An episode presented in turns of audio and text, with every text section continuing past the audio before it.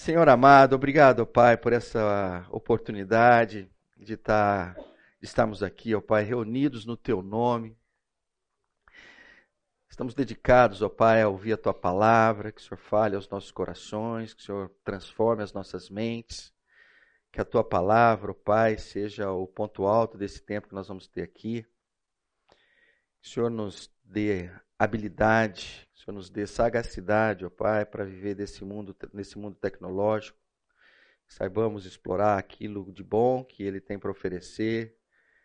Que o Senhor nos livre das tentações, que o Senhor nos livre das ciladas também que esse mundo oferece para a gente.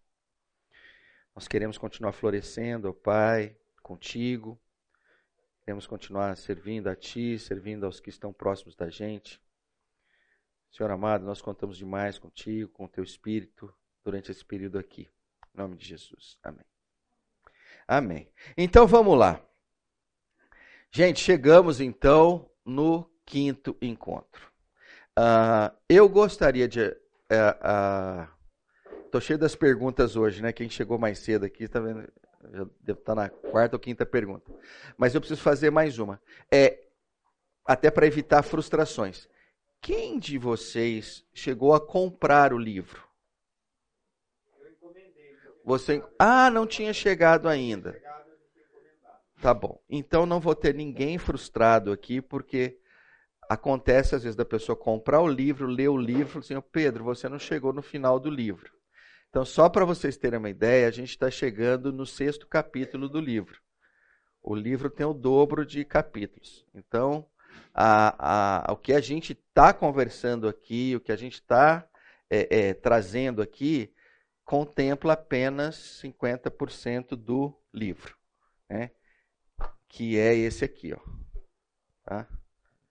Então, só para ser bem preciso aqui, a gente viu isso aqui, faltou uma tantada aqui. Então, isso é legal para dizer o seguinte: que bom que o livro vai chegar, porque você vai ler um monte de coisa que não, a gente não abordou aqui. E para quem não comprou, sugiro que compre. Né? Ah, imagina quando eu tiver meu livro, hein? Se eu já faço propaganda do outro. Né? Mas é para não perder a oportunidade também, eu não sei quantos aqui já viveram luto ou estão nesse momento vivendo luto, né? Eu queria, e isso é fora desse contexto aqui, tá? Mas assim, esse livro tem me impactado tanto. Chama-se A Anatomia de um Luto, do C.S. Lewis, né? É, eu nunca li algo tão triste e profundo na minha vida sobre luto. Né? É muito legal o livro. É muito legal.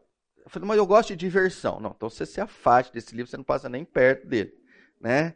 Ele é, mas assim, ele é de uma profundidade, de uma riqueza, né?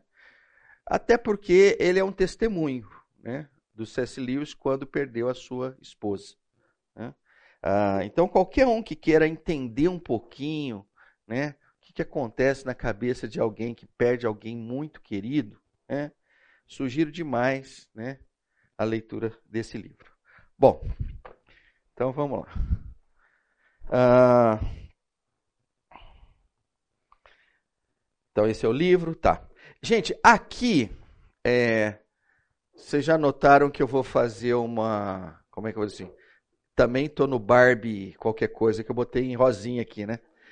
Mas a ideia é, é aqui é, é passar rapidamente para que a gente se situe no que aconteceu nos quatro últimos encontros. Então, eu procurei pegar um ou dois slides de cada aula Uh, só para vocês entrarem no clima para a gente poder fazer o fechamento.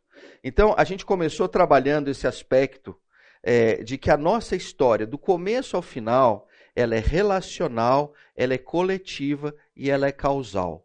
A gente trabalhou muito esse aspecto seguinte, olha, fomos montados desta forma. Né? Nós somos seres relacionais, nós somos seres sociais, né? E, nós, e, e esse mundo foi montado pelo Senhor no conceito de causa e efeito.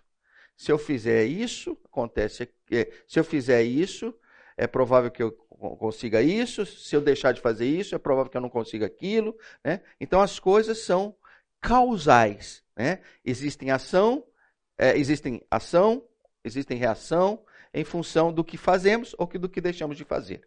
Então, esse foi um ponto bem uh, tocante no, no primeiro encontro. No segundo encontro, a gente procurou falar, aí sim, de tecnologia, dizendo o seguinte: olha, nesse mundo que nós vivemos, existem, os existem basicamente dois tipos de encontros. Então, a gente procurou separar encontros personalizados e encontros pessoais. O que, que a gente queria dizer com encontros personalizados? Basicamente, são encontros que nós temos com a gente mesmo através de máquinas.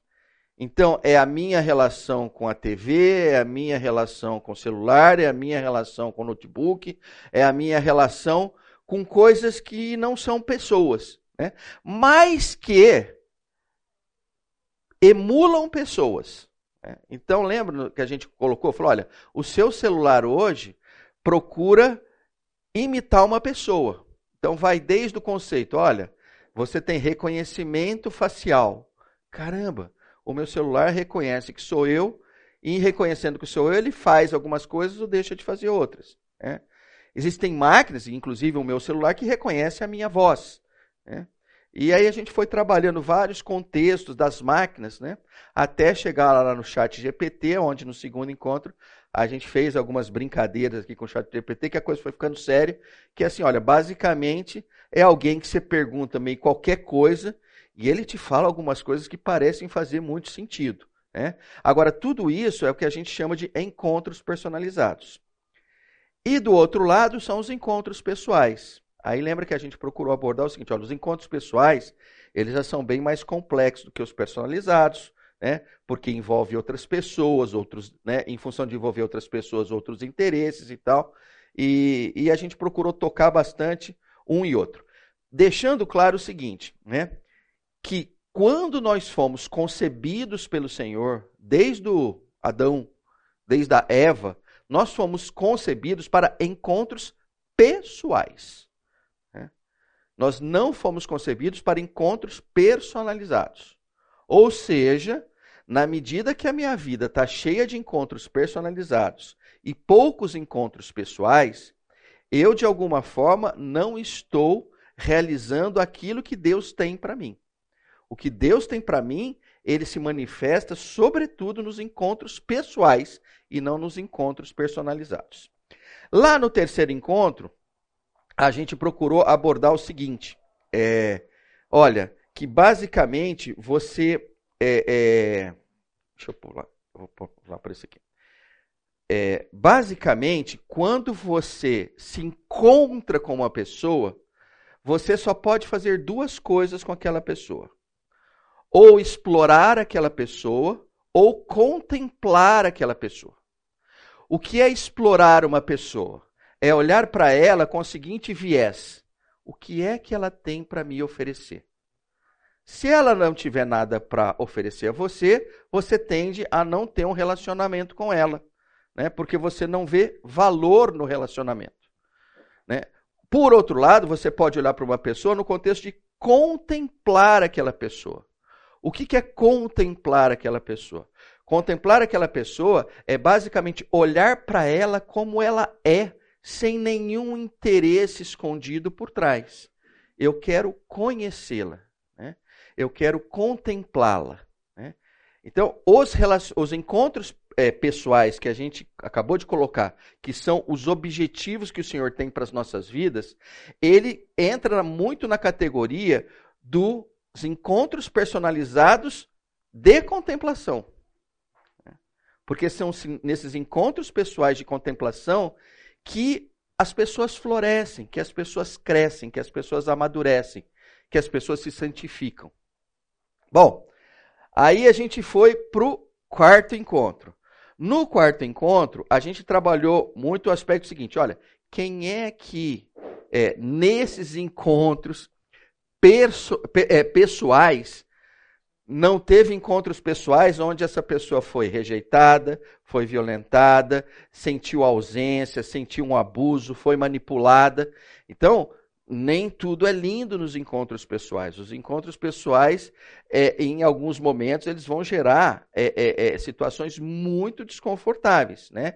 Que vão nos trazer reações. Então, é, quantas vezes em encontros pessoais eu não tive medo, eu não fui oprimido, eu não senti vergonha, eu não senti uma falsidade, ou me comportei de uma maneira falsa, não tive raiva. Então, essas ações e reações, elas são completamente normais dentro dos encontros pessoais. Quer dizer, normais, é, possíveis dentro dos encontros pessoais. E aí, é lógico que aqui eu estou pegando principalmente o aspecto negativo.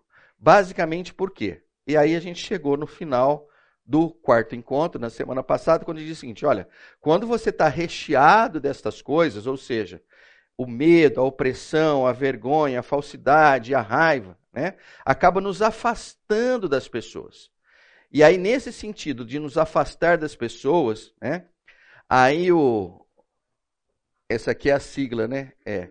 O Facebook, a Amazon, a Apple, o Netflix e o Google, por isso essa sigla aqui, olha e fala assim: opa, tem pessoas rendidas aqui que não estão querendo buscar encontros pessoais, elas estão machucadas. Né?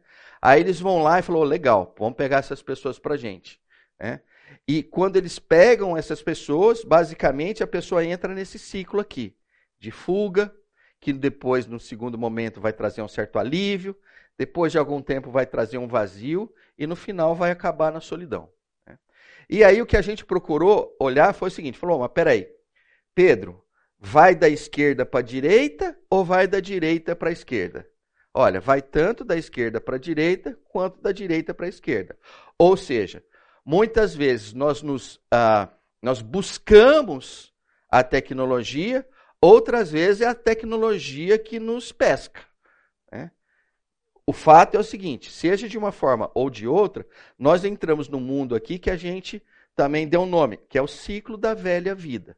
Né? Que é quando a gente leu lá o aspecto de Efésio, olha, nós estamos entregues aos nossos próprios é, trans, pecados e transgressões e pecados. Né? Bom, é, em 10 minutos eu consegui resumir as quatro aulas, é basicamente isso que a gente olhou. Agora a gente vai para uma parte que eu tinha comentado. Olha, seria a hora de vocês trazerem as suas capas, os seus, os seus martelos e tal, porque a gente vai falar de poderes e superpoderes. E evidentemente isso tem a ver com tecnologia. Né? Então, vamos lá. Eu primeiro eu vou fazer um teste com vocês aqui. É, parece teste de quando você vai no, no oftalmo, né? Que ele fala: esse ou aquele? Aquele ou esse? Esse ou aquele? Eu não sei quantos de vocês gostam disso. Eu, nos últimos, eu tenho errado demais. Porque quando eu ponho óculos novo, eu falo, mas o velho parecia que estava melhor que esse. Né? Espero que não aconteça isso aqui, que a gente consiga chegar num certo consenso. Tá? Então, são quatro grupos de imagens, cada uma com duas imagens. Né? Num primeiro momento, eu vou colocar um, colocar o outro, vou, vou falar, claro, para ó, esse, aquele, esse, aquele, esse, aquele, esse, aquele. E depois eu queria ouvir vocês. Se vocês não falarem nada, eu toco. Se vocês falarem, eu vou ficar muito contente. Então vamos lá. Estão prontos? Né? Vamos lá. Então vamos começar. Esse. Tá bom? Ou esse? Esse ou esse? Para o próximo. Esse ou esse? Esse ou esse? Terceiro. Esse ou esse? Esse ou esse? E o último. Esse ou esse? Esse ou esse? Tá bom? Beleza? Então tá bom. É, queria que vocês agora explanassem para mim o que eu falei. Esse ou esse, esse ou esse, esse ou esse, esse ou esse. Pode falar do esse ou esse. Comentários, podem, fiquem à vontade. Em muitos deles eu acho que as coisas se complementam, como no caso das amigas, elas podem ter conversado e tirado uma foto depois. Ótimo, legal. Então é esse e, e, e esse, né? Legal, bom. Mais comentários? Não, eu acredito que a tecnologia lá, na, na, na primeira imagem, né? É, a pessoa trabalhando lá, a tecnologia, no caso da máquina, ajuda ele né, se poupar lá, aquela coisa toda. Então, nesse caso aí, é esse. Auxílio. É, esse daí. É, nesse caso. Agora, nos outros, nos outros. o relacionamento. Aqui no caso, aqui, uhum. apesar de ser um, há um relacionamento pessoal ali, as uhum. pessoas estão. Né? Que aqui. É, aí, aí realmente. Tá dentro. Mas outro, resolve né? também. Também resolve, legal. Mas eu, no caso de todos os olhares aí, a gente vê o quanto é bom a tecnologia, mas eu, pessoalmente, sinto muita falta do outro. De estar uhum. com o outro, conversar com o outro e trocar ideia. Não pela tecnologia, tete a tete, né? Porque você aqui fica muito impessoal. Ah, legal. Olha, então é o seguinte, então eu vou usar essas duas imagens aqui porque eu selecionei com, uma, com bastante intenção, né? Nessa aqui, olha que coisa engraçada. Tem relacionamento, não tem? Nessa. Legal. Muito bom. Né? Mais algum? Não? Eu acho que vocês, com exceção de você que saiu fora da casinha, né?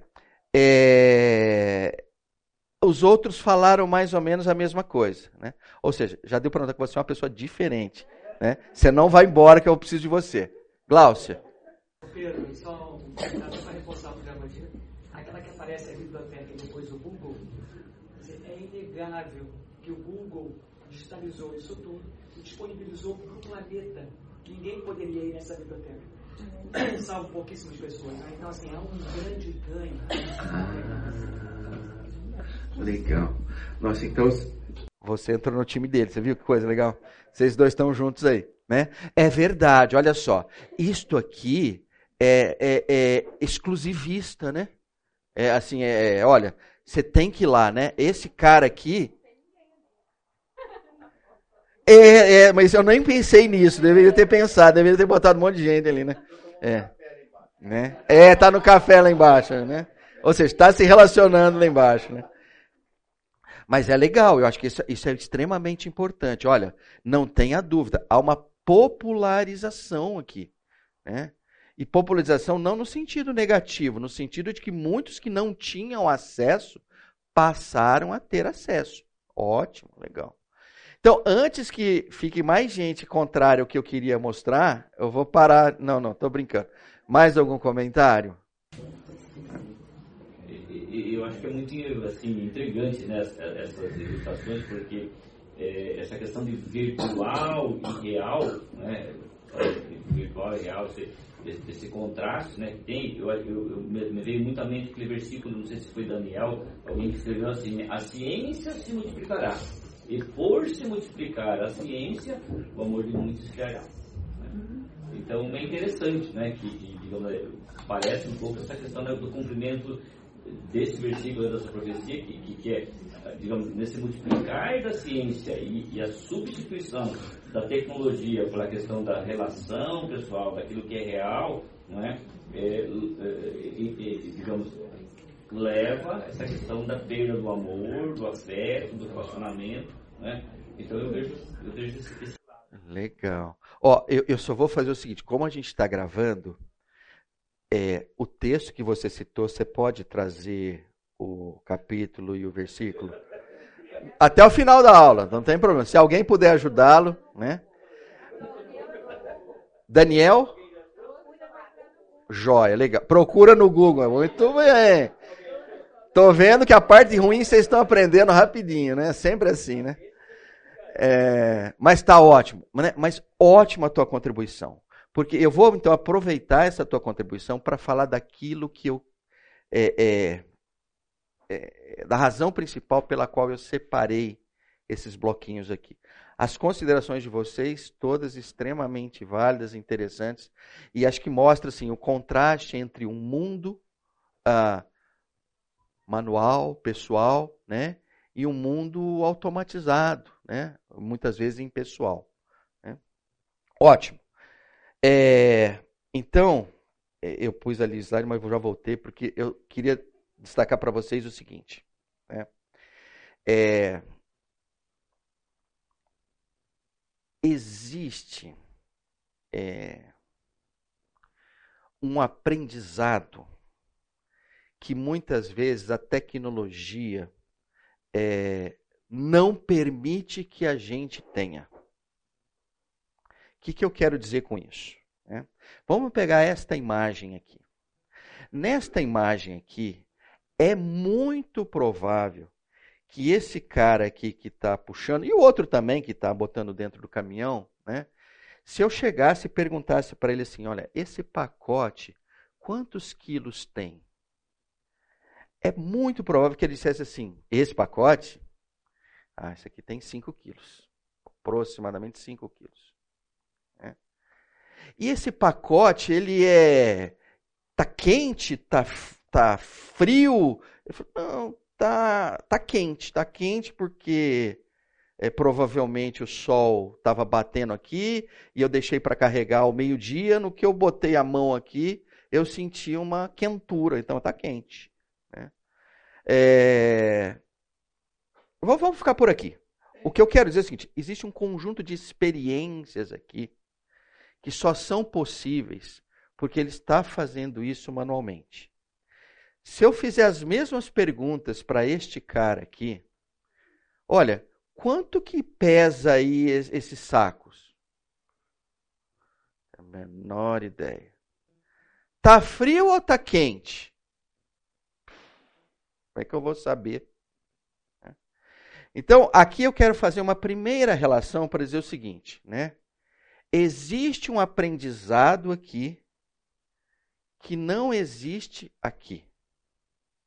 Existe uma profundidade aqui que não existe aqui. Então, de alguma forma, eu quero dizer o seguinte: olha, a tecnologia tornou esta pessoa mais insensível para fazer esta, esta operação do que esta pessoa aqui. É lógico que, você vê, um dos comentários foi aqui: Ô Pedro, é melhor essa do que essa. Então, quando a gente está olhando sobre o atributo da produtividade, não há dúvida. Isto aqui é muito mais produtivo do que isto aqui. Por outro lado, existe mais aprendizado nisto aqui do que nisto aqui. E quando eu digo aprendizado, eu estou falando mais do aprendizado do objeto. Porque é lógico, eu falo, Pedro, você não está entendendo, esse cara precisa fazer um curso, de como, é, é, é, como é é? é usar empilhadeira, isso, aquilo, tal. Mas eu estou dizendo assim, olha, considerando o objeto que seria o produto, né? Esse cara aqui teve um monte de experiências sensoriais, né? Que esse aqui não teve. Vamos para cá. Eu não vou me lembrar do nome do filme, mas eu imagino que vários de vocês viram esse filme, né? Não é? Quem eram elas? Elas eram o computador, né? A gente pode olhar para elas e falar: olha, está aqui, isso aqui é um computador, isso aqui é um computador. Né? Agora, olha que coisa interessante. Aí, falando do aspecto de é, é, é, valor. É, valor, é, valor é meio etéreo. Assim, densidade, vai, vamos falar densidade é melhor. Isso aqui deu um filme. Isso aqui, se der um filme, pouca gente vai ver. É? Oi? Mas tem gente. Começar a aparecer muito isso aqui e tal, e a gente não vai ver. Né? É? Aqui existe uma densidade em função da história das pessoas. É. Aqui também tem uma história. Ah, o primeiro computador, o ENIAC, não sei o que lá. Mas se eu começar a falar, vocês não vão aparecer na segunda parte da aula aqui. Mas se eu começar a falar desse filme que a gente discutir, é possível que a gente fique até às 11 horas falando dele. Então, no aspecto de produtividade, é a mesma coisa. Pouco produtivo, muito produtivo. No aspecto de riqueza, de densidade, muita densidade, pouca densidade. No aspecto de é, subjetivo, muita subjetividade, muita objetividade.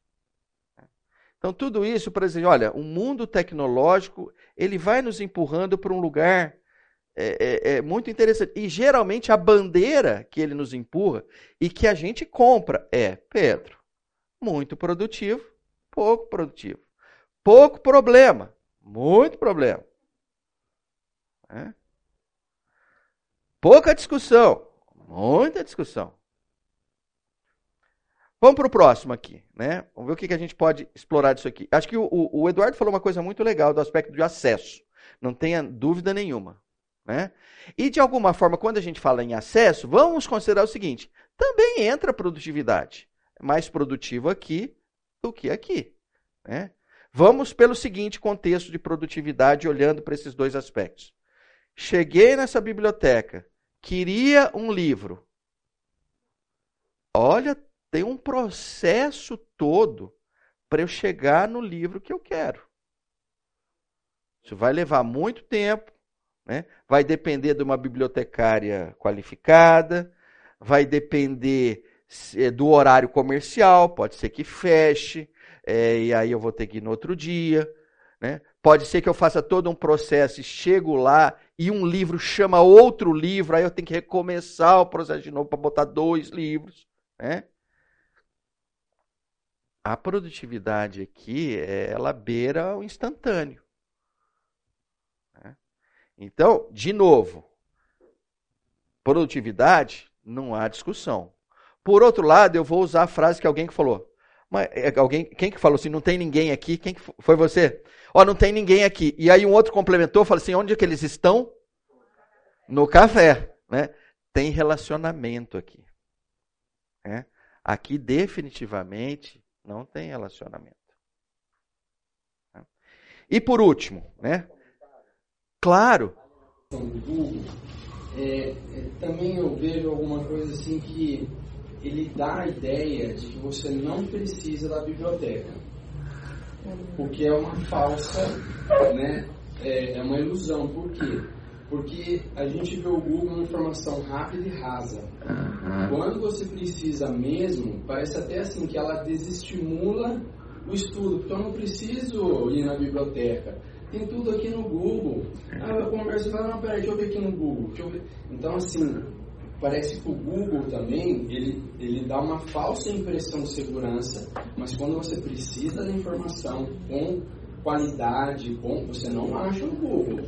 Em profundidade, você não acha. Você tem que ir lá naquela biblioteca ou em uma outra, enfim. Não estou dizendo que eu não uso o Google, eu o Google, mas ele dá uma falsa sensação de segurança de que você vai encontrar, e aí na hora que você vê onde é você pesquisou, ah, eu vi no Google, cara, isso está errado. Qual é o seu nome?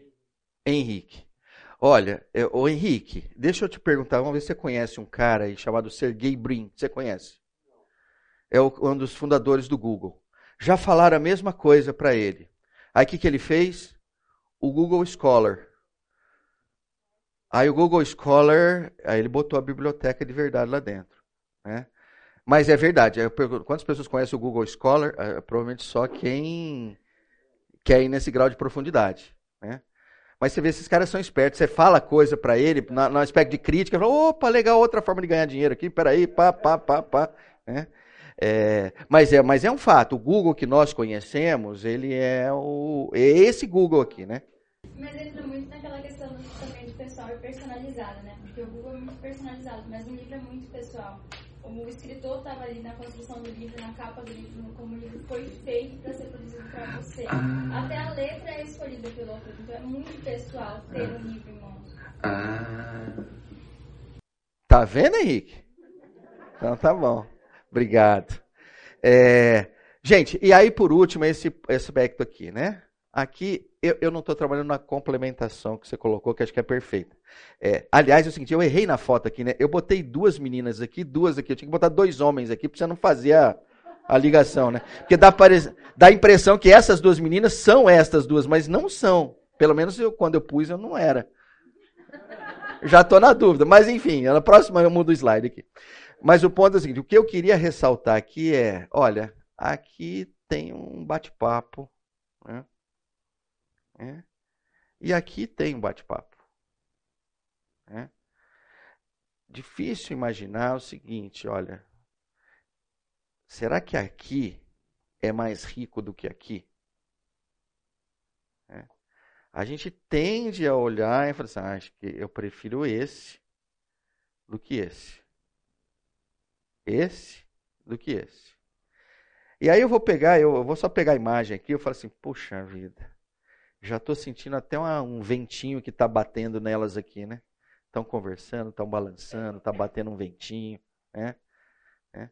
Você está, né? É, os, todos os teus sentidos estão ali eh, se manifestando de uma forma muito intensa, né? Aqui teus sentidos, boa parte deles ainda estão embotados, né? Eles não estão manifestos de uma forma ampla. É um pouco como o seguinte, né? É, acho que todos vocês aqui têm parentes que não estão em Campinas, não tem? Todos, né? Sejam pais, avós, filhos, filhas e, e, e tudo mais, né? Ah, eu vou te falar, não é a mesma coisa falar com eles no WhatsApp e tê-los em casa para uma refeição para almoçar, para jantar. Né? É, é, inclusive é uma coisa muito. É, é uma coisa delicada que eu vou falar aqui, porque vão achar assim, Pedro, mas você é, é muito velho. Você não pode falar isso porque o mundo mudou. Então, provavelmente, vocês todos têm razão, mas eu vou me expor assim mesmo. Né? É, é cada vez mais frequente né? e me parece que, que não vai mudar muito, né?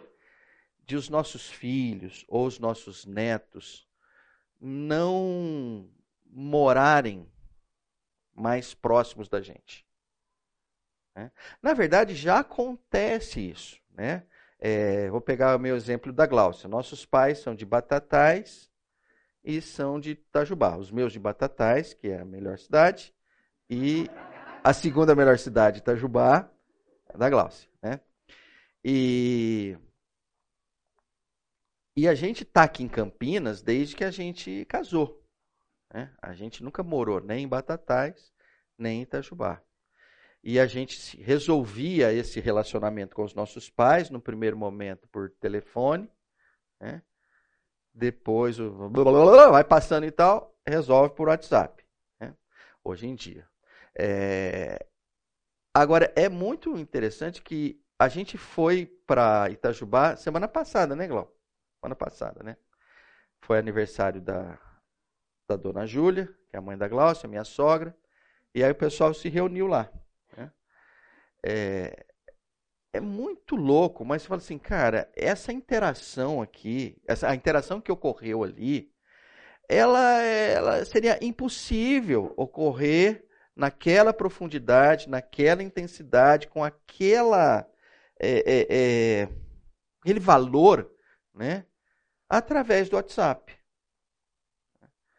E o ponto é o seguinte: você fala, puxa vida, Pedro, mas você e a Glaucia, bandidos vocês, né? Por que, que vocês não ficaram próximos dos pais de vocês? Né? Nós não ficamos, muito provavelmente porque vários outros de vocês também não ficaram porque nós estamos dentro de um sistema e arrumamos um emprego fora e ali onde a gente estava não era legal e a gente foi embora. Né? É, eu estou dizendo isso porque assim já aconteceu conosco, né? Mas agora com o mundo globalizado você vê acontecendo um outro nível de distanciamento, né? Porque ainda a gente pode pegar o carro Duas horas e meia eu chego em Batatais. Três horas e meia eu chego em Itajubá. Dá para até ir e voltar no mesmo dia. Né, se eu quiser. Mas o grau de, de globalização é tão intenso que o, o Carlos Monteiro não está aqui, né? Ou não? É, o, por exemplo, o Carlos tem um filho que está no leste europeu, eu acho que é Croácia, né? Ah, e a gente, assim, batendo um papo rapidamente e tal, eu, eu, eu noto assim, fala, cara, ficou muito longe, né? Aí ele fez um esforço danado lá com a, com a esposa para ir à Croácia. Né? Aí foram para a Croácia, ficaram lá dez dias e tudo mais, visitaram e tal. Mas você vê, é um outro grau de interação, porque é o seguinte, cara, ficou caro para Cacilda, eu não sei se eu vou ter dinheiro para fazer a próxima ida. Né? Então você vê o grau de distanciamento, ele, ele se amplificou. Né? O fato é que estar junto de alguns que você quer bem começa a ficar mais complexo.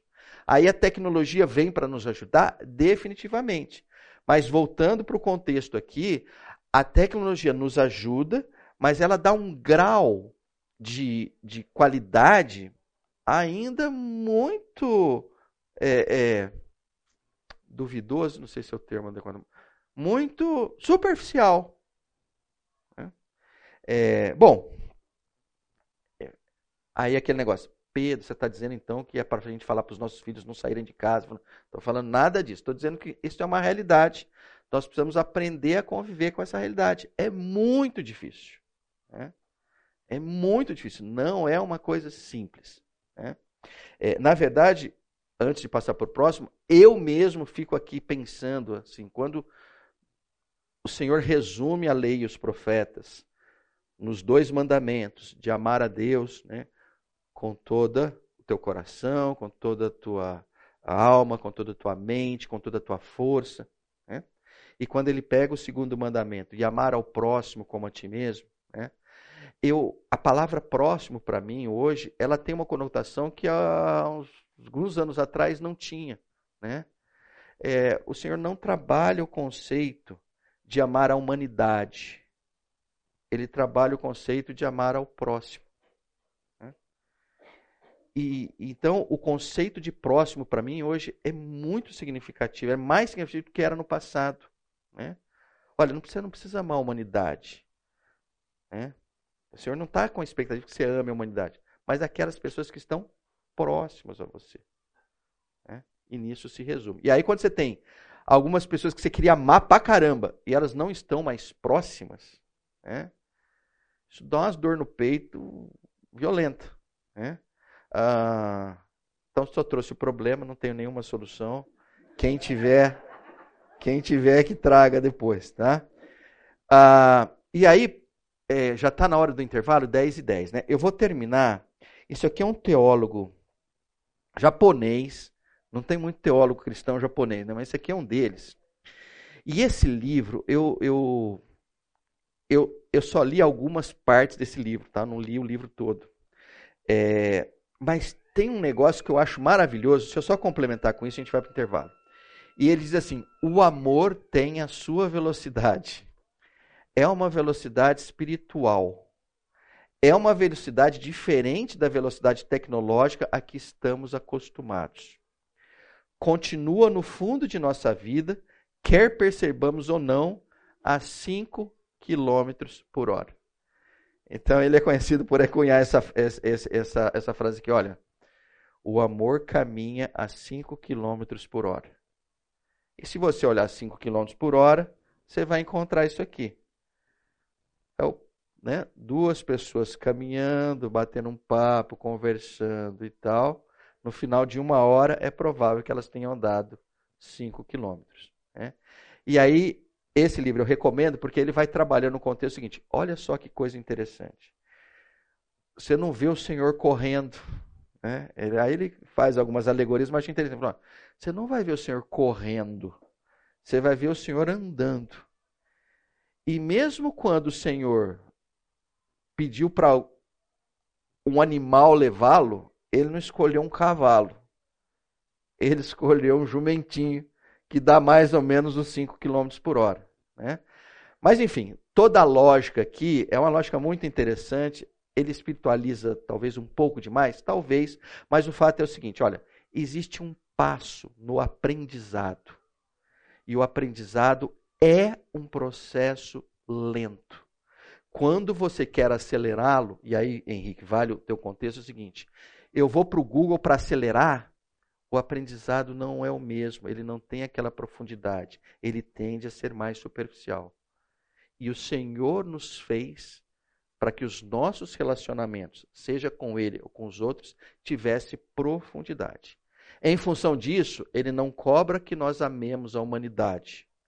Ele sabe que se a gente for amar a humanidade, a gente vai amar de uma forma extremamente superficial. Ele pede para amar o próximo, porque o próximo são poucos. E aí eu consigo ter profundidade. Tá bom? Então é isso que tinha para colocar. Vamos para o intervalo e voltamos aqui para concluir. Então, do que a gente viu aí no, no, no, na primeira parte, o resumo é que, ó, no fim das contas, há uma coisa que você não é capaz de fazer na zona de superpoderes. E quando eu digo superpoderes, é, talvez eu não, eu não tenha usado a palavra, mas assim, ó, deixa eu só voltar aqui. Ó. Superpoder, a força. Né? Olha que coisa maluca. Esse cara, com a tecnologia, é muito mais forte do que esse cara sem tecnologia. Então ele começa a dizer: olha, existe um superpoder aqui que não existia até algum tempo atrás. Né? Aqui tem um outro superpoder. Né? Não é à toa que o pessoal fala de supercomputadores. Né? Então é o superpoder do processamento do conhecimento, da informação. Né? É, aqui, aquilo que vocês já, já, já chegaram a comentar um pouquinho, né? Qual é o poder aqui? É o poder de que, olha, as dúvidas que eu tiver no mundo, né, tem um superpoder chamado Google que eu entro lá, boto a pergunta e vem a resposta. E agora ainda com o chat GPT, que aliás para aqueles que estão interessados, acabou de sair o aplicativo, né? Não tinha, agora semana passada saiu o aplicativo, né? Aí é uma coisa mais maluca ainda, né? Eu faço as perguntas e o cara me responde e eu posso até ter um, um diálogo ali, coisa que a gente estava conversando aqui. Alguém me recomendou demais ver o filme Ela. Eu, eu, eu, não vi esse filme ainda, confesso que acho que foi a Rafaela que recomendou, mas eu, eu não vi. Vocês já viram? É, passa por aí, isso aqui, não é? Legal, tá. Né? E, e aqui um outro superpoder, né? Um superpoder que é o seguinte: olha, aqui para eu ter um encontro desse, duas pessoas precisam estar no mesmo lugar ao mesmo tempo. Né? Aqui é um grande superpoder, né?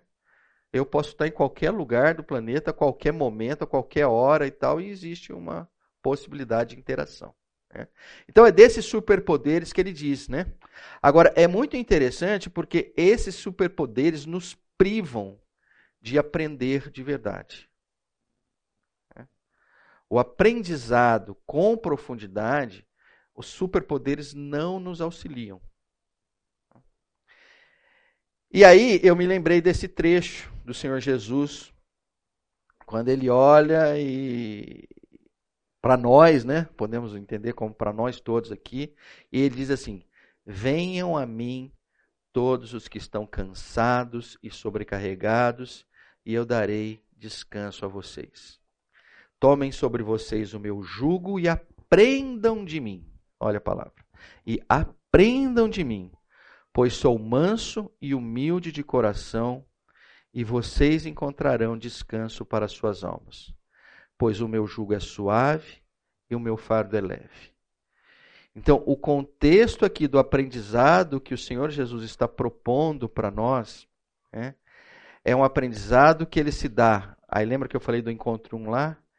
Ele é relacional, ele é coletivo, ele é causal. O Senhor está chamando esses três atributos para dentro desse texto aqui. Né? E, se, e se a gente olha esse texto aqui, né? É, cheira uma grande amizade, não cheira isso? Né? Não cheira assim um, um, um amigão mais velho assim, que está falando assim: vem comigo, vamos aprender junto. Né? Não sei se soa isso, mas para mim soa, talvez eu esteja embebido disso assim. não parece que.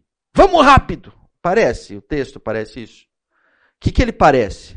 Nós vamos devagarzinho, entendeu? O jugo é suave, o fardo é leve.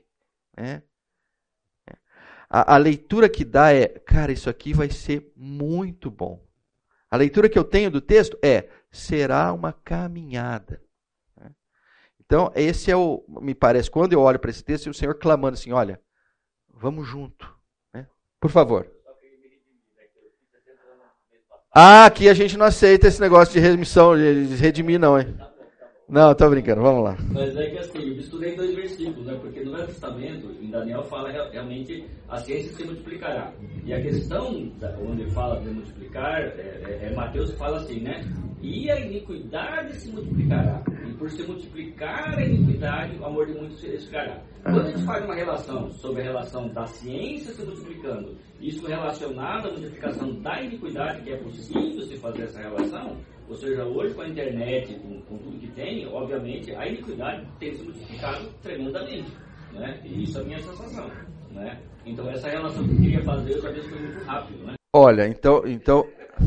E aí o segundo ponto, só para encerrar. Ah, claro, claro. Né? É, então, a Bíblia fala também no versículo assim, e isso tenho certeza que está escrito lá, assim, né? Porque ah, que bom! o muito estudar enfado é da carne, né? Fala uma, coisa assim, né? Que não há limites no mundo para fazer livros. Então, enfado é, né? muito estudar, enfado é, é, é enfado, ou seja, cansa. Uhum. Né? Então, o, o, o, cansar, ou seja, a nossa mente, a nossa alma, o nosso espírito tem um limite. Né? Então, essa inundação de sensações, de tanta coisa que são imprimidas nesse, nesse, nessa questão já interior, mais psicológica, eu acho que tem a ver com essa questão digamos, do estresse, né? E aí esse versículo que eu não está mostrando aí vem muito ao encontro dessa ideia, né? É isso. Ouviram? Então, então agora eu posso me redimir também? Já que nós estamos abrindo o coração aqui, vamos continuar? Né? Quando você citou esse texto, é, é da, da, primeira vez lá, eu falei, caramba, sabe, sabe quando você está montando um quebra-cabeça e as peças não encaixam, mas você força e encaixa? Foi a sensação que eu tive daqui. Por isso que eu pedi para o texto em si. Eu falei, caramba, isso parece fazer sentido, mas parece que forçou a barra ali. Muito obrigado que você trouxe isso de volta aqui para gente. Mas eu, eu entendo isso também. Eu, eu, eu, é, é, eu vou pegar um outro trecho nas Escrituras, né? Quando, quando, quando é dito assim, ó, que o Senhor chamou muitos dos que não são né? Eu acho essa palavra sensacional, né? E ela vai de encontro ao que você está dizendo. Assim, é, é a graça, ela veio de uns lugares muito esquisitos. A graça não veio da academia. Né? Você vê que a vinda do Senhor Jesus Cristo, né, podia ter se dado dentro do contexto de que ele chamaria assim é, 12, mas desses 12, assim, deixa eu chamar mestres da lei, fariseus, escribas. Vou fazer um, entendeu? Eu pego um cara de Berkeley, eu pego um cara da NIU, eu pego um cara de Stanford, porque eu vou pegar 12 feras, porque eu vou deixar uma missão grande para eles. Né? O fato do Senhor ter chamado pescadores, né? O fato de o Senhor ter chamado pessoas simples e depois, na continuidade da igreja, continuar pessoas simples, a tal ponto dele falar assim: ó, eu chamo aqueles que não são. Né? É muito lindo isso. Né? É muito lindo. Porque é, aí, vamos lá, é como o Senhor tivesse parecido com o Google nesse sentido. Deixa eu explicar melhor. Pode acabar agora aqui. É que assim, é, a graça é para todos. A graça, ela não é para aqueles que são mais qualificados, têm maiores habilidades intelectuais, emocionais. Não, a graça é para todos. Aliás, eu estou lembrando de uma outra coisa. É possível que a gente não termine a aula aqui. Depois, depois a gente faz, dá um jeito isso aí. Mas eu preciso falar isso que eu acho que é muito interessante. Tem um outro livro, eu acho que é do Andy Crouch, é, que ele, ele, ele pega duas mulheres, né, que ele fala assim: olha, essas duas mulheres, naquele momento, todas as pessoas do planeta conheceram. Aí ele fala da Lady Di e fala da Madre Teresa de Calcutá. Eu já falei isso aqui, né? Outra aula, né? Posso falar agora? Alguém já ouviu essa história? Se todo mundo já ouviu, eu não vou contar, não. Tá. Você está vindo muito nas minhas aulas. Para sair em outra, aulas de outras pessoas depois, hein? É, seguinte. Aí eu acho legal porque ele fala assim: olha, tanto uma quanto a outras foram muito conhecidas pelos seus trabalhos sociais. Né? A Lady Di, volta e meia, se olhava, ela estava onde? Na África. Né? Tá aqui, tá ali, tá lá e tal. A Madre Teresa, né? Tá lá na Índia o tempo todo e tal. E aí ele diz assim, ele falou, olha que coisa interessante, né? E aí ele usa isso para dizer o que, que é a graça. Ele falou assim, olha, nem todo mundo pode ser a Lady Di. Porque você precisa casar com um príncipe, né? Você precisa de uma série de características que, olha, poucas mulheres no mundo vão ter condições de ser a Lady Di. Ele falou, mas em compensação, na Madre Teresa de Calcutá, qualquer mulher pode ser a Madre Teresa de Calcutá. Né? Basta abdicar de tudo. Né? Então, é, eu só estou lembrando disso para dizer o seguinte: a graça é linda, né? Porque a graça ela é é para todos nós, né? Ela não tem a necessidade de eu ter chegado a algum nível espiritual, ela não tem necessidade de eu, de eu ter me preparado para alguma coisa. A graça é, é show de bola, né? E quando né, é, a, a, gente olha para isso, é, aí voltando para o termo que você está colocando aí, assim, olha, a graça é para todos, ela é aberta, ela é ampla, né? Vou usar uma palavra perigosa hoje em dia, né? ela é inclusiva, né? Aliás, esses dias eu estava ouvindo o Estevão Hernandes, que eu tenho muito apreço por ele. Aí ele começou a falar que a igreja não é inclusiva. Aí eu concordei com ele, falei, Ixi, mas não posso usar mais a palavra inclusiva. Mas enfim, isso é outro assunto. Vamos lá. É... Agora aqui, gente, é, eu queria. Vamos continuar falando da graça. Ó. Aquilo que mais precisamos, o paciente processo de busca e reconhecimento, ausência e retorno, rompimento e restauração que conduz ao autoconhecimento. É... Ai, não era isso que eu estava pensando aqui. Tá, mas vamos lá. Né? É... Não, vamos para cá, vamos voltar para cá. Ó, é, presta atenção nesses três conjuntinhos aqui, né? E que ele, de certa forma, trabalha o conceito de aprendizado: busca e reconhecimento, ausência e retorno, rompimento e restauração. Quando eu estava lendo isso no, no livro lá, eu me lembrei de Paulo. Por isso que eu coloquei o que está aqui em Filipenses. Né? E aí eu vou colocar algumas coisas que estão relacionados e talvez para a gente olhar para a gente mesmo, né? É, ou para nossos amigos, cônjuges, seja lá o que for, mas principalmente para nós, para entendermos o seguinte. É, tem tem, tem um, uma autora que eu gosto muito, chama Hannah Whittle Smith, e ela fala assim: por mais que nós não gostemos da ideia, nós seremos eternamente aprendizes. E isso é verdade. Sim. Eu detesto a ideia de que eu ainda estou aprendendo. Alguns assuntos eu gostaria de dizer assim, eu já aprendi. Mas até esses que você dedica mais tempo, você pode olhar, você fala assim, ixi, ainda preciso aprender. Então, ah, nesse contexto de aprendizado, olha que coisa interessante aqui. Não estou dizendo isso porque esteja necessitado. Aí o isso eu não vou entrar aí, é, é uma parte mais de cima lá. Mas eu vou principalmente através do, a, a partir do pois aqui. Ó. Pois aprendi a adaptar-me a toda e qualquer circunstância.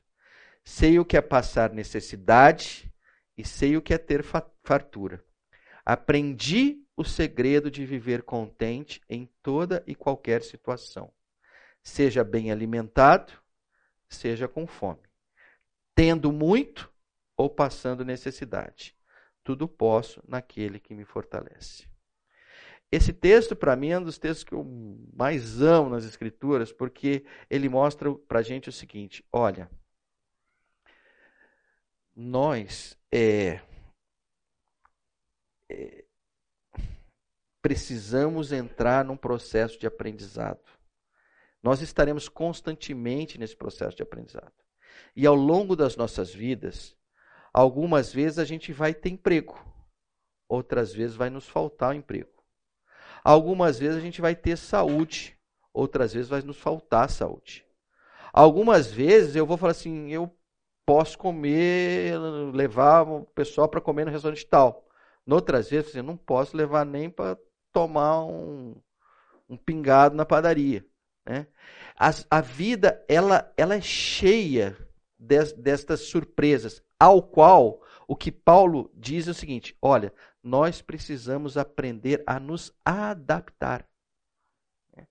E esse trecho é muito interessante lá no 12, no, no, vamos dizer, no B do 12, quando é assim: aprendi o segredo de viver contente.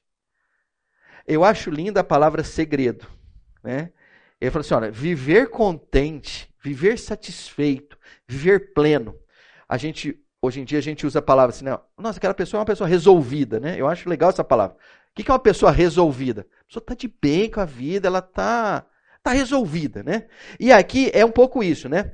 Aprendi o segredo de ser resolvido. Aprendi o segredo de viver contente. E aí ele, é legal, ele falou, cara, não são todos que descobrem esse segredo. Né? E ele diz assim, no finalzinho lá: tudo posso naquele que me fortalece. Né? Existe um, existia um relacionamento pessoal intenso e profundo de Paulo com o Senhor para dizer assim: Senhor, se o Senhor me tem e se eu o tenho, está tudo resolvido. Né? Eu vou entender as circunstâncias da vida, sejam as melhores do mundo, porque ele fala também em ter fartura. Né? Não está falando? Fala, ó, ter fartura. Ele fala o quê? Bem alimentado. Né? Então, tanto as coisas boas quanto as coisas ruins, fala, olha, eu aprendi a viver que a vida é assim. Né? E eu entendi que no final, olha, eu tudo posso naquele que me fortalece, no caso, o Senhor Jesus. Então, esse processo de adaptação é muito legal. Contrastando com a tecnologia. Né? Qual é o contraste com a tecnologia? Né? Nós não queremos nos adaptar mais a nada e a tecnologia que se adapta a nós. Né?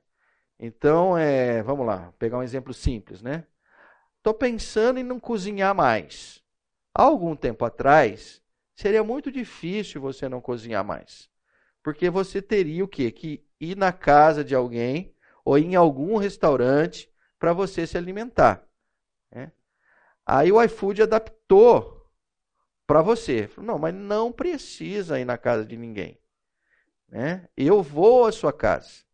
E, inclusive, você escolhe o que você quer comer. Né? Esses dias eu estava no iFood, até, tem até comida saudável. Né? Até algum tempo atrás não tinha. Até comida saudável tem hoje em dia. Né? Mas enfim, esse processo de adaptação é legal. É, gente, eu vou fazer o seguinte. Se vocês me permitirem. Ah, legal. Eu vou dar essa puladinha básica aqui. E vou para cá, porque esse assunto é. Eu queria tratar com vocês, senão eu ia ficar muito chateado. Eu queria falar agora sobre. Um, algo mais amplo que a gente não tratou até agora. Quero fazer algumas conexões para a gente entender um pouquinho aonde que a tecnologia, como é que a tecnologia apareceu, por que, que ela apareceu, né? qual a ligação que ela tem com, vamos chamar assim, um sistema. Tá? Então, posto isso, é, eu vou falar o seguinte. Ó. Volta para cá. Aqui. Eu vou falar daqui, depois eu volto. É, olha esse texto aqui do Senhor Jesus. Lucas 16, 13. Nenhum servo pode servir a dois senhores, porque ou há de aborrecer a um e amar ao outro, ou se há de chegar a um e desprezar ao outro. Não podeis servir a Deus e a Mamon. Ah, só preciso fazer uma consideração aqui, é o seguinte. Todos os textos bíblicos que eu coloco aqui, eu uso a NVI, tá? Esse especificamente é a Almeida corrigida e atualizada. E tem uma razão para ser isso, né? É porque na NVI ele não usa a palavra mamon, ele usa a palavra dinheiro. Né? Mas é essencial para o nosso estudo aqui que a gente não use dinheiro, que a gente use mamon. E eu já vou explicar para você. Então é em função disso que é a outra tradução. Tá? Então vamos lá. Por que, que a gente está falando mamon? É... Aqui tem uma curiosidade, eu acho que vocês vão gostar disso. Eu gosto dessas curiosidades, espero que vocês gostem também. Né? O pessoal, quando eu digo pessoal, é intimidade, né? É, Mateus, Lucas, João, Marcos, o pessoal, né? Sabe o nosso pessoal, né? Aquele pessoal que decidiu a escrever os evangelhos, né? É, eles basicamente procuraram escrever em grego porque era a língua que comum. Né?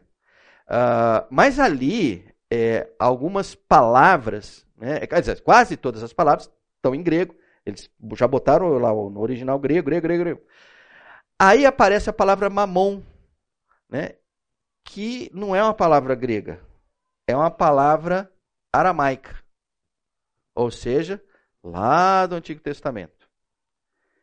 E os estudiosos, quando começaram a olhar para esse texto, assim, acharam curioso. Falaram, mas por que, que chegou nessa hora aqui? E ao invés dele traduzir tranquilamente para dinheiro, eles escreveram mamon. Isso assim, nos, nos, é, nos mais antigos, né? A gente não tem um exatamente original, mas nos, nos escritos, nos, nas referências mais antigas, estava lá mamon, né? E aí começa a surgir uma série de estudiosos que vão em cima disso. Eu não vou falar de cada um deles, mas eu vou falar do, do, de alguns principais. O cara falou assim: olha, ali é muito provável que não estava escrito em grego, mas em aramaico, porque eles queriam dizer o seguinte: olha, aqui não é simplesmente a palavra dinheiro. Aqui é uma entidade. E a entidade é mamon. Então, essa entidade, ela vem lá daqueles povos antigos que foram lá expulsos lá por Josué, quando Josué né, começou a, a tomar a terra para o povo judeu e tal. E alguns ali tinham uma divindade chamada Mamon. Né? Essa divindade né, era uma divindade onde basicamente ela trabalhava com o seguinte contexto. Né? É, é aquela divindade que resolve a sua vida. É aquela divindade que você pode confiar.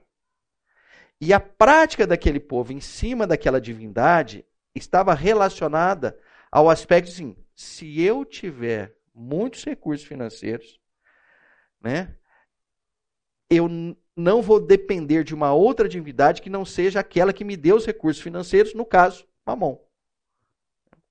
Então, em função disso, quando a gente vem vendo e começa a traduzir, aparece dinheiro. E aí volta para cá. Agora eu posso botar aqui. Ó. Então, nós vamos falar do poder do mamon, só que agora eu vou usar a palavra dinheiro. Tá? Mas é interessante que vocês entendam que é uma entidade e não simplesmente um substantivo. Este é o poder do dinheiro, segundo Andy Crouch. Ele nos permite conseguir as coisas frequentemente por meio de outras pessoas sem os compromissos da amizade. Olha que coisa legal. Né? Então, qual é o poder dele? Olha, eu consigo coisas né, por meio de outras pessoas sem ter nenhum compromisso de ser amigo delas. Ou seja, é, eu tenho dinheiro? Tenho. Eu vou ao Carrefour, não conheço o dono do Carrefour, não conheço o gerente da loja, não tenho a menor ideia do nome da caixa, né? Não, a, aquela pessoa que eu tinha dúvida se, se esse produto era esse ou aquele, eu perguntei, ela me respondeu, mas não tenho a menor ideia quem ele é, né? Mas o poder do dinheiro fez com que eu enchesse o meu carrinho e fosse embora para casa. Né? Isso é um baita de um poder. Né? Em outro, aí você fala assim, Pedro, mas é sempre assim. Fala, não é. Então imagina só. Se você não tem o dinheiro, mas precisa fazer alguma coisa na sua casa, é muito provável que você vai lembrar de alguns amigos ou do seu vizinho E você vai ter que ir lá e falar assim: acabou o arroz lá em casa. Você não me arruma aí um copinho para eu fazer arroz? Ou seja, você não tem o poder do dinheiro, você teve que buscar relacionamento. Você não buscar relacionamento é que você não vai ter esse, esse negócio. Né? Então isso é muito interessante, a gente olhar. É, é... Vou pegar um exemplo que aconteceu ontem em casa. Olha que coisa interessante. É, a, Anelisa, que é a minha filha mais velha, está tendo o segundo é, filho, né? o Benjamin. E aí ela precisava fazer umas mexidas lá dentro da casa dela para montar o quartinho dele, já, a gente já tem o Timóteo e tal. Enfim, tinha que fazer uma mover móvel para cima e para baixo, né? Aí é, eu achei interessante porque assim era um trabalho razoável, né? Eu em algum momento falei assim, puxa vida, será que não era o caso de chamar um contratar alguém assim para fazer isso e tal, né? Talvez olhando para minha condição e tal, né? Mas enfim, é, eu achei muito legal porque ela contou com as irmãs, né, com os cunhados e tal. Então foi todo mundo para lá para fazer a mudança, né? E aí agora de manhã tem um monte de foto, né? Disso, daquilo, tal, pá, pá, pá, pá, pá. Né? Aí eu fiquei pensando na aula aqui, eu falei, caramba, olha que coisa engraçada. Ela até poderia usufruir do poder do dinheiro e contratar alguém mas não teria as fotos. Muito provavelmente aquelas pessoas que ela contratasse, até é possível que fizessem o trabalho melhor de montar, desmontar a cama. Vocês sabem como é que é isso, né? Você monta uma cama, nunca mais você. Você desmonta a cama, nunca mais você monta como ela estava, né? Você vai, aquilo vai rangir o resto da sua vida, né? Mas o fato é o seguinte: aí eu fiquei falando, oh, aqui cabe, né? Ela optou por relacionamentos. Ela fez uma história. Né? É, então, isso é muito interessante. O poder do dinheiro nos insensibiliza. Ele, ele, ele não parte da premissa que eu preciso de ter relacionamentos, porque eu já tenho dinheiro. Ah, aqui é um pouco nessa linha, ó, a experiência da compra de um serviço ou produto é uma relação amena, sem fardos ou risquinhos, isso é uma outra coisa. Tudo bem, existe o reclame aqui, eu conheço, já botei lá e tal. Mas, no geral, pela quantidade de coisas que nós compramos, né? Você vai ver que a maioria das coisas não tem atrito, não tem fardo, tem isso que você vai lá, pega e traz para casa. E tá tudo bem. Né? E aí, aquilo que eu já estava comentando é: quanto mais entramos na economia monetária, menos pessoal nosso mundo se torna. Eu lembrei de uma frase que a gente escuta muito que é independência financeira. Né? Ah. Cabe muito bem aí, né? Ou seja, independência financeira é você não precisar de ninguém. De ninguém, joia. É o sonho dos pais, né? Ou oh, meu, os meu filho quando tiver independência financeira, não sabe que ele está né, entrando na boca do mamão, né? Mamão com ele, né? Mas enfim, mas é, é verdade. Não, não seja é. ruim, mas assim é, é interessante como traz essa ideia mesmo. Né? Seja, se eu tenho eu não preciso de ninguém. Então eu não vou passar necessidade. Né? Que é óbvio que é algo que a gente busca, é interessante, mas assim, o cuidado com isso, né? Verdade. É onde eu estou buscando. Quer dizer, e, inclusive, trazendo para o texto, né? Ótimo. Ele depende de é, Deus. É. Verdade, verdade. Bem colocado. Ah, contudo, o dinheiro não nos ajuda a sermos pessoas.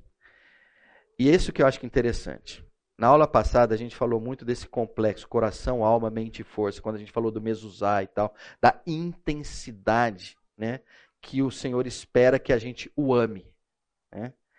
E aí é muito interessante porque assim, ó, todo esse contexto do dinheiro, ele faz com que esse complexo coração, alma, mente e força, ele seja irrelevante. Eu não preciso disso. Eu tenho dinheiro. Né? Eu tenho uma independência dos outros. Né? Porque é engraçado isso, né? Talvez independência financeira a gente deveria chamar assim: independência dos outros. Né? Ninguém vai mandar em mim. Eu faço o que eu quiser. Eu viajo para onde eu quiser, eu compro o que eu quiser, né? eu mando em mim mesmo. Isso é algo muito interessante porque ele contrasta com o que o Senhor tem para nós, que é uma vida de dependência plena dele e dos relacionamentos que estão à nossa volta. Não existe a possibilidade de amor sem relacionamento. Né? E sem relacionamento profundo. Então, nesse sentido, o dinheiro nos afasta. Teve uma vez, foi aqui na igreja, sim, mas já faz algum tempo, eu não lembro da pessoa. Estava numa conversa assim de, de término assim de, de, de escola bíblica e tal. Alguém falou assim, cara, você está bem agora, por que, que você não compra uma casa na montanha? Ele falou, rapaz, se eu comprar uma casa na montanha, eu não apareço na igreja nunca mais. Achei interessante, né? Eu, guardei e lembrei disso. Né? Ele falou, cara, eu gosto de montanha, meu amigo. Se eu comprar a casa na montanha, cara, meus domingos já estão tudo fechados, eu não apareço mais aqui. Né? Achei legal a forma dele olhar, né? Falou, eu, cara, isso é uma armadilha. Se eu comprar, e olha que eu gostaria, vai comprometer o meu relacionamento aqui na igreja, né?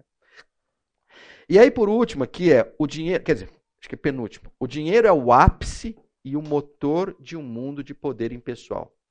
Se tenho dinheiro, eu posso conjurar, conjurar no sentido de quase mágico, né? Eu posso imaginar, eu posso né, solicitar e querer bens e serviços de que necessito ou desejo sem me envolver com as personalidades e os desejos de outras pessoas. Então, assim, a gente começa a olhar e ver o contraste que o Senhor não é outra pessoa, senão o próprio Senhor, o Senhor Jesus dizendo o seguinte: olha, existe Deus e existe um alguém que é antagonista a Deus. É o que ele está falando aqui. Ó.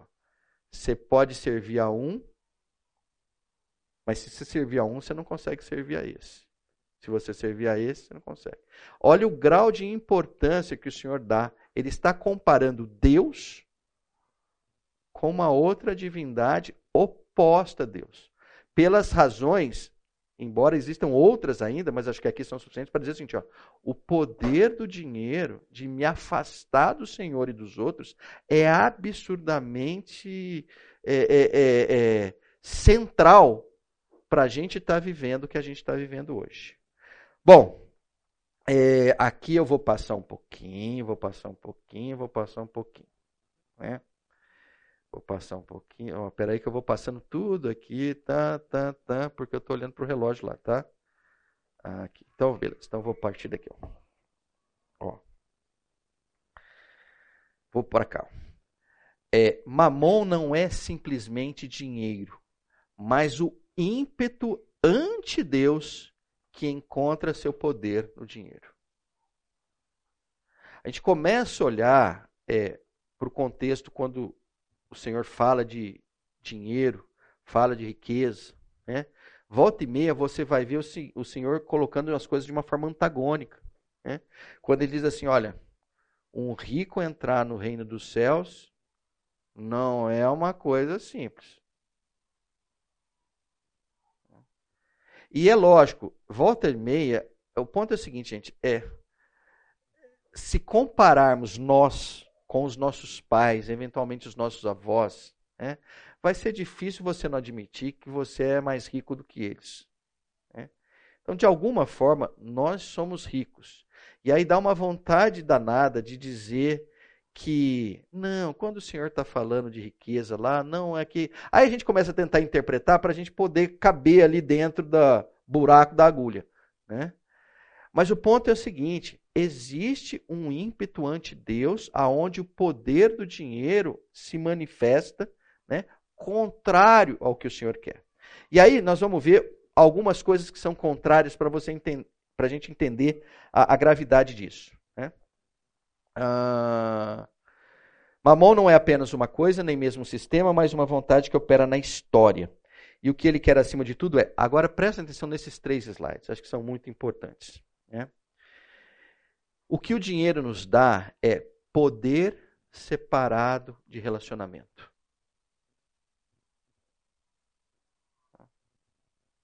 Olha que coisa interessante. Poder separado de relacionamento.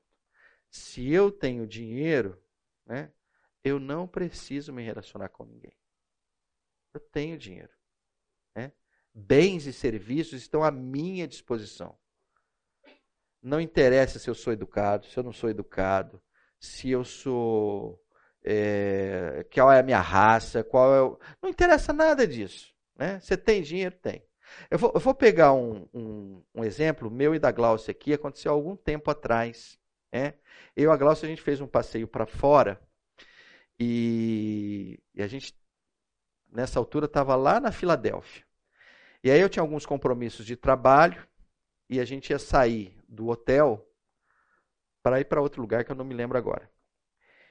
E eu falei, Glaucio, então você fica aqui no hotel, né, enquanto eu vou lá para o compromisso. O compromisso deve terminar por volta de umas 11 horas e tal. O check-out é, acho que era uma da tarde, alguma coisa assim. Chego aqui às 11, 11 e pouco e tal, a gente, beleza. Pus o danado do compromisso, postergou, né? Eu cheguei, devia ser alguma coisa assim, uma, uma, uma hora e meia, alguma coisa assim, né? Aí eu chego, nossa, eu nunca fiquei tanto, com tanta dó da minha esposa. Eu tive aquele dia, eu tive muita dó. Porque ela estava na calçada, assim, com as malas, né? Eu falei, mas não é possível. A hora que eu saí daqui, ela estava lá, na, no, no, no, assim, no Cara, o hotel era legal, né, galera? Era um residencinho super chique, bonitão. Ela saiu, ela tava lá bem, ia tomar café. Mas como é que algumas horinhas depois ela tá lá na sarjeta lá, com as malas, assim, não tava chorando, mas eu acho que mais uns 15 minutos já tava começando a chorar. Então, falei, mas o que, que aconteceu? Falei, olha, deu o horário, veio a menina para fazer a limpeza, eu pedi um pouco mais de tempo a menina parece que não estava nos dias bons lá, ou embora talvez seja o procedimento. Enfim, chegou a gerente, enfim, jogar ela para fora. Né, né Glau? Você quer acrescentar mais algumas coisas? A gente, a gente sofre até hoje, né? Mas aí você vê, aí é o poder do dinheiro às avessas, né? É o seguinte, olha, é, o cara olhou e falou assim: não vai ter um pagamento de mais uma diária? Não. Cara, você vai para a rua facinho, não tem problema nenhum. Né? Então, vamos lá. É, poder separado de relacionamento. Segundo, abundância separada da dependência. É um pouco. Né? Com dinheiro, você pode ter abundância e não ter dependência de ninguém. Eu não, né? Quantas pessoas não querem esse momento na vida, né? Não dependo de ninguém. Eu, por exemplo, eu gosto dessa ideia. Eu, eu gostaria de xingar alguns clientes, de agradecer alguns clientes. Eu gostaria de falar, não, você eu não atendo. Eu, eu, eu, eu sonho com isso. Entendeu? Mas não funciona assim no meu caso. Né? É, mas assim, abundância separada da dependência. E o ser separado da pessoalidade. Olha como é que isso atinge de uma forma absurda o Shema estendido que a gente viu lá do Senhor Jesus, né? Olha lá. O Shema, ele empurra para relacionamento, ele empurra para dependência, ele empurra para pessoalidade. O dinheiro, ele me separa de relacionamento, me separa de dependência, me separa da pessoalidade. É, nós precisamos entender o perigo que é isso. Aí eu queria fazer o vínculo com a tecnologia, não vou conseguir. Essa aula ficou um pouco pior do que as outras, porque seria importante. Deixa eu dizer uma coisa para vocês. É, é, eu quero compartilhar esse material e gostaria muito que vocês chegassem no final deles, dele. É, eu tô, confesso que eu estou com uma certa dificuldade de compartilhá-lo é, eu, eu devo fazer através de um, de um link, mas aí eu precisaria que vocês acessassem o link. Não sei exatamente como é que eu comunico esse link para vocês. É... Oi? Uma lista de e-mail seria legal. É, então, vamos, vamos fazer o seguinte. É...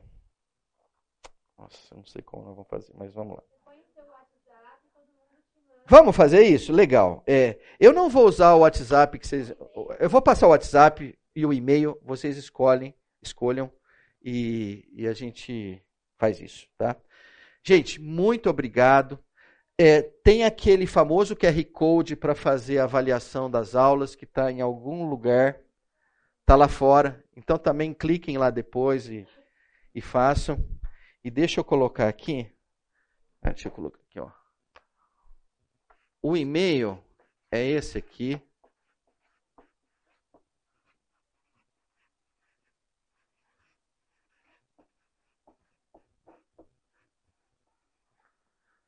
E o celular é esse aqui, ó.